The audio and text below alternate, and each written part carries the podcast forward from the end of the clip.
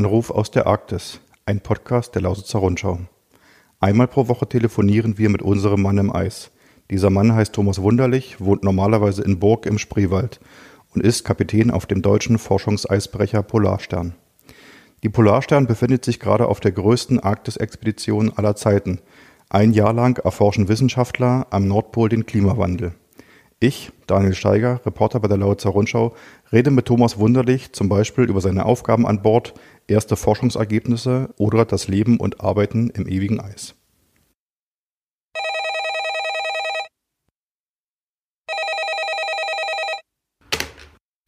Die Lausitzer Rundschau in Cottbus, Daniel Steiger, schönen guten Tag. Ja, äh, ich glaube, Hallo Thomas, wir müssen gleich nochmal gucken. Heute bist du irgendwie ein bisschen abgehackt zu verstehen. Vielleicht äh, war das jetzt bloß die Anfangssequenz. Ähm, ich freue mich auf jeden Fall erstmal, dich zu hören. Äh, schöne Grüße aus Cottbus in die Arktis. Und ich habe mir für heute überlegt, dass wir mal ein bisschen Berufsberatung machen, weil uns hat nämlich eine Hörerfrage erreicht. Und diese Hörerfrage heißt, ähm, wie und warum ist denn Thomas Wunderlich Kapitän geworden? Also Kapitän generell, noch gar nicht mal speziell Polarstern-Kapitän, dazu kommen wir dann ein Momentchen später. Also, wie und warum bist du Kapitän geworden, Thomas? Also ich hoffe, also du kommst heute auch etwas abgehackt äh, daher. Wahrscheinlich liegt es an den hohen Breiten, in denen wir uns momentan äh, befinden. Aber ja, wie wird man Kapitän? Also äh, Grundvoraussetzung ist, äh, dass man es erstmal möchte. Denn äh, aus dem Binnenland irgendwie ja, einen seefahrenden Beruf zu zu wählen. Es liegt eigentlich eher fern, aber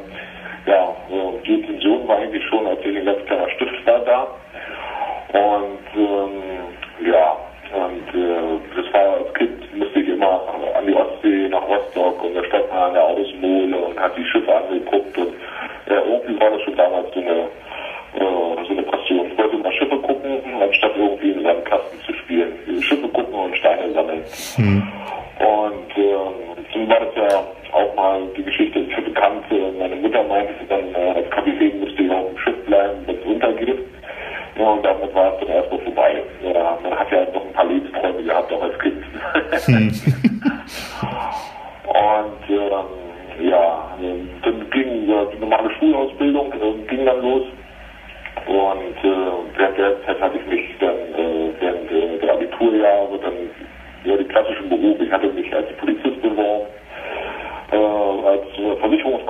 Ich mich beworben, als Bankkaufmann habe ich mich beworben. Und ich habe mich sogar als Verlagskaufmann bei der Lausitzer Rundschau beworben, wo ich dann sogar äh, einen Ausbildungsplatz zugesichert bekommen habe. Das äh, ist äh, leichte Ironie des Schicksals jetzt, wie sich der Kreis entschließt. Da wären wir also quasi jetzt fast Kollegen. Ja, genau. Und jeder würde wahrscheinlich irgendwo mit jemand anderem Interview führen. genau. Aber du wolltest dann halt, obwohl du die Zusage hattest, nicht zur Laut zur Rundschau kommen und Verlagskaufmann werden, sondern das hatte ich dann doch, obwohl deine Mutter gesagt hat, du müsstest dann mit dem Schiff untergehen. Irgendwo gab es da ja doch einen Sinneswandel. Wie kam der? Also äh, ich würde jetzt nicht nach dem Mund reden, aber ich war damals sehr glücklich über den Ausbildungsplatz bei der Lausitzer Rundschau. Das war äh, damals wirklich so, so ein Fünfer im Lotto. Und äh, da habe ich mich auch wirklich drüber gefreut. Nur dann kam ja, äh, ja der Wehrdienst sozusagen. Und äh, die in damaligen Zeiten, ja, da gab es halt noch, ich will es mal aus meinem Wissensstand noch her sagen, andere oder verschärftere Regularien. Da hieß es dann, das Abitur wäre meine erste Rückstellung gewesen und ich äh, müsste dann halt, äh, ja, jetzt äh, eine zweite Rückstellung gibt es nicht und ich müsste erstmal meinen Wehrdienst äh, äh, absolvieren und die Lehrstelle wieder zurückgehen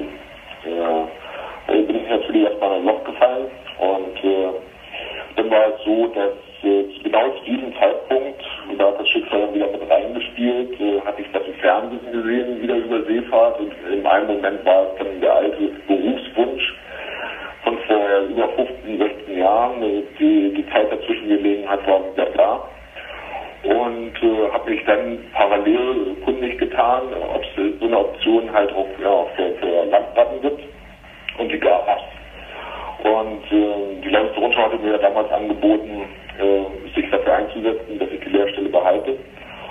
Ja, äh, ich habe mich dann aber ja, des leichteren Weges bedient sozusagen, habe äh, die Lehrstelle dann sehr schweren Herzens wieder zurückgegeben, habe meinen Wehrdienst gemacht und äh, nach dem Wehrdienst, also parallel während der Wehrdienstzeit, mich um den Studienplatz gekümmert, der dann final eigentlich äh, in Langenbinde war, äh, der Außenstelle von der Fachhochschule in Wismar.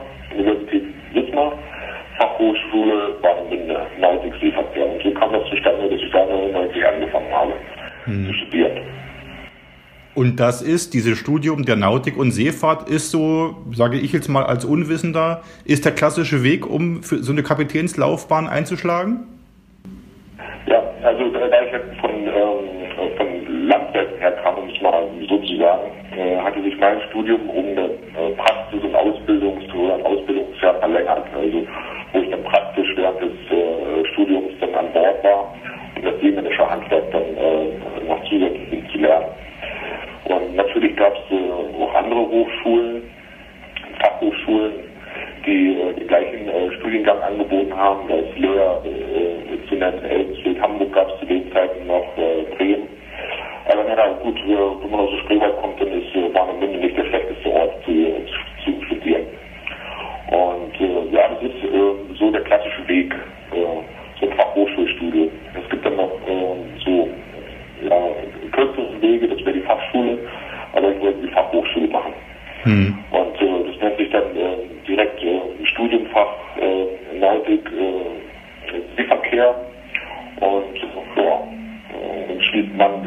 dann eigentlich dann so mit einem Patent also mit Fachpatent.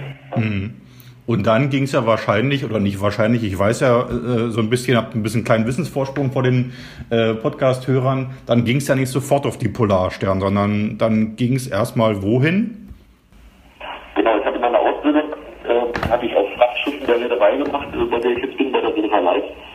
Und äh, bin dann nach dem Studium als dritter Offizier auf dem Containerschiff angefangen und äh, zu dem Zeitpunkt hatten wir auch schon Polarstern. Ja, und äh, ja, man muss sich das so vorstellen, Frachtschifffahrt ähm, ist nicht mehr mit der Seefahrt wie vor einigen äh, Jahrzehnten zu vergleichen. Also das ist wirklich Ad-Hoc-Arbeit äh, von Hafen zu Hafen. Äh, die Häfen sind äh, damals schon weit äh, aus den Oder Hafengebieten ausgegliedert worden, weil die Infrastruktur wachsen musste, weil die Schiffe größer wurden. Und äh, durch die äh, ja, ja, durch die, durch die Vereinfachung der Hafenarbeiten äh, sind auch Bestandszeiten der Schiffe in den Häfen kürzer geworden, sodass endlich auch Zeit gewesen ist, so wie früher, wo man wochenlang gelegen hat, äh, ja, jetzt in wenigen Stunden, dann hatte man den Dachbetrieb, dann hatte man die Freiwaffe und da blieb halt nicht mehr viel Zeit, sich irgendwelche Häfen anzugucken. Hm. Oder äh, vorzustoßen. Und äh, naja, das war dann halt so ein bisschen äh, ernüchternd und äh, hatte mich dessen besonnen, dass Polarstern ja bei uns in der Reederei äh, geredet wird und hatte dann eigentlich in der Personalabteilung angefragt, ob es möglich wäre. Und wie es dann manchmal so ist, äh, ja, ein Kollege hatte da aufgehört oder hier äh, und äh, ich bin dann sozusagen eingeflutscht. Hm. Da bin ich halt immer noch. Und auch nicht gleich als Kapitän, sondern du hast dich quasi, ist das wahrscheinlich üblich, das weiß ich gar nicht genau, man, man arbeitet sich dann quasi hoch, oder? ja, man erarbeitet sich sozusagen das Kapitänspatent äh, aufgrund der Seefahrtserfahrung. Also man schließt nach dem Studium, mit, wie gesagt, mit einem Wachpatent ab. Das befähigt einen als dritter oder äh, zweiter nautischer Offizier zu fahren. Man muss mit diesem Patent mindestens Jahre netto auf See gewesen sein.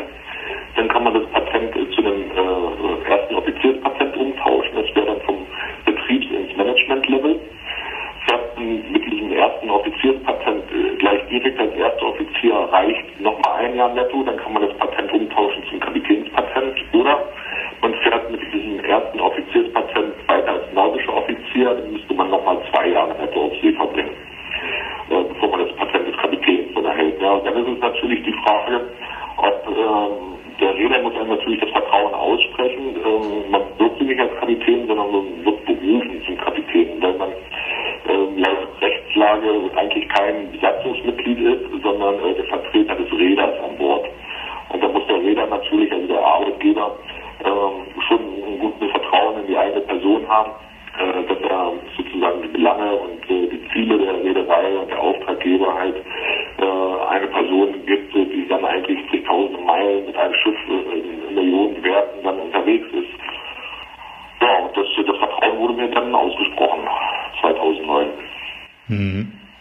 Das heißt, 2009, du fährst jetzt quasi wirklich schon seit, mal kurz rechnen, zwölf Jahren. Ähm, äh, als Kapitän auf der Polarstern ist das das? Du bist ja noch mit 40 ein junger Mann quasi. Ähm, hast du irgendwas im Berufsleben, wo du sagst, seefahrttechnisch, ähm, das ist es jetzt auf der Polarstern oder äh, träumst du auch vielleicht nochmal von was anderem?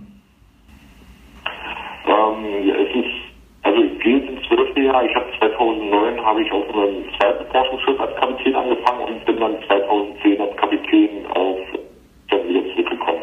Mhm. Ja, nee, wenn man sich für die Seefahrt entscheidet, ist Kapitän eigentlich so das Nonplusultra, was man gerne, äh, gerne erreichen möchte. Natürlich, es gibt Kollegen, äh, sollen es nicht, die sind in ihrer Position glücklich, wo sie gekommen sind. Und äh, ich bin, bin zurzeit mit meinem Beruf. Also mir macht das sehr viel großen Spaß, weil es ist, es ist nicht wie andere, man äh, kann selber Einfluss auf die Planung wieder nicht. So, jetzt ist er weg, der Thomas Wunderlich. Ähm, wir versuchen gleich nochmal die Leitung hinzukriegen wieder.